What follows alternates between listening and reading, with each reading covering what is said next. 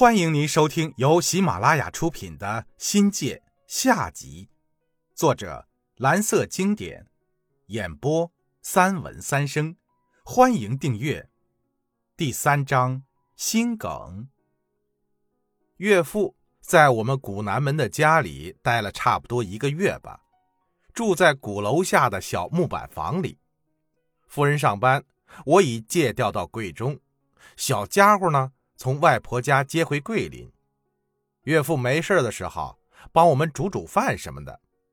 有几次呀，我故意逗逗岳父大人，问他想不想喝酒，他嘿嘿一笑，有点无可适从的意思。宝宝呢，白天寄托在太平路的一家私立幼儿园，晚上回家，岳父就喜欢带着外孙女儿在古榕树下兜风。外公亲宝宝时，那满脸的络腮胡扎的小家伙咯咯的乱叫着。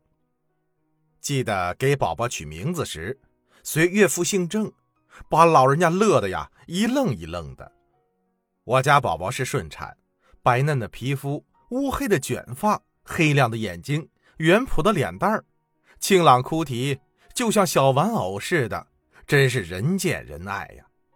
岳父硬是把小家伙当成了活宝。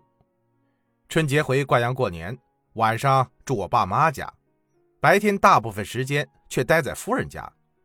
每天的一日三餐，岳父岳母是变着花样、好吃好喝的供着夫人，把夫人喂的是又白又胖，奶水足足的。小家伙呢，乖乖的，吃了睡，睡了吃，身子骨一天天在长大。慢慢的感知到了光线和色彩的反应，寻觅声音开始认亲了，也能通过呼唤与人有意识的响应。更让人高兴的是，丰富的表情从脸上流畅开来。记得第一次，岳父用筷子蘸着油茶往宝宝嘴里送，起先呢还没有发现有异样的表情。第二次再蘸时呢，只见他双眉紧锁。张开小口，伸出舌头，苦涩的呀，是直往夫人怀里乱窜呢。岳父喜欢抱着宝宝，不时唱起谁也听不懂的儿歌，喜欢高高的把宝宝举在空中晃来晃去的样子，喜欢看宝宝在摇篮里呼呼干睡的憨态，乐意的用他那胖嘟嘟的小手抚摸老丈人青悠悠的络腮胡子。每每看到宝宝笑靥灵眸，在老丈人怀里手舞足蹈，听到啊哦咿呀甜蜜蜜的笑声，岳父的脸上呀就充满了无限的欢心和幸福。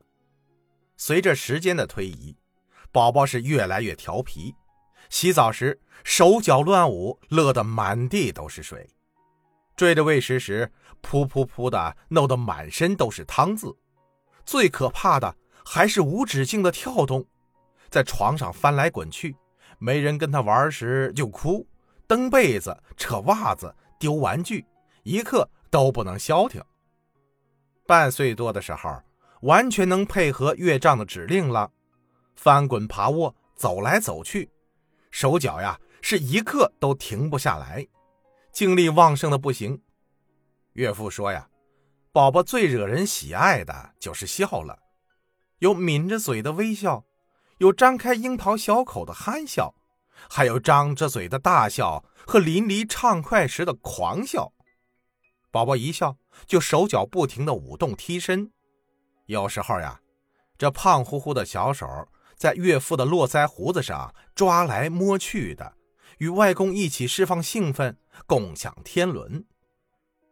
如今呀，岳父病了，已无暇顾及。宝宝的欢乐，慈祥却而凝固着严肃的脸上也少了笑意。岳父第二次来桂林，是准备到医学院住院的，接受进一步的治疗。这时的岳父因病情需要长期请假，算是提前病休了。对于一个忙碌了一辈子的人来说，无论如何是难以适应的。从岳父暗淡的目光中。他可能在想着更远的事儿，预感着可能要发生的不幸。岳母让他歇着，怕的是累着病情容易复发，听岳母说，在病情转好的那些日子里，岳父高兴了，还时不时的喝上一小杯，这可是要命的事儿啊！之后除了吃药，岳父的饮食也受到了严格的控制，基本上是岳母煮什么，岳父就吃什么，连熬药的事儿呢，也是由小姨子和岳母包的。二十世纪九十年代，交通不便。传递信息还是沿用书信的形式。关于岳父的病情，我们大都是从小姨子的来信中得知。一九九二年的冬天，我刚下班回家，打开家门，夫人没有了以往的笑容，晚上的哭着跟我说，他爸的病好了一阵之后，不知为什么突然就变成了尿毒症了。我虽然不知道什么是尿毒症。但这名字挺吓人的，这是我一生当中最亲近的人传来的噩耗，伤心、失落、悲痛，都无法表达我此时的心情。我不敢给岳母打电话问是怎么一回事我也不知道该说什么，我又能说什么呢？每天晚上，夫人暗自伤神，默默流泪，我也是万分焦虑，万分悲伤。几天以后，我到学校的图书馆翻了几本医学杂志，想知道尿毒症的后果。越看越为岳父的不幸恐慌起来。我回家后闷在心里，不敢把后果告诉夫人。原来呀，身体吸收后的蛋白质总会有剩下的尿素、尿酸等含氮废物残存在体内，肾功能健康者。会把体内过多的钠、钾、磷等通过肾脏排泄出去，肾受阻或者是排泄不畅，医学上呢称之为肾炎。医学书上明确指出，当肾脏排泄废物的功能降到百分之三十时，称为肾功能不全。此时血液中含氮废物开始累积，若肾功能继续恶化。血中尿素氮与肌酸酐值中度增高，夜尿代谢性酸中毒，血钙过低，血磷过高，称之为肾衰竭。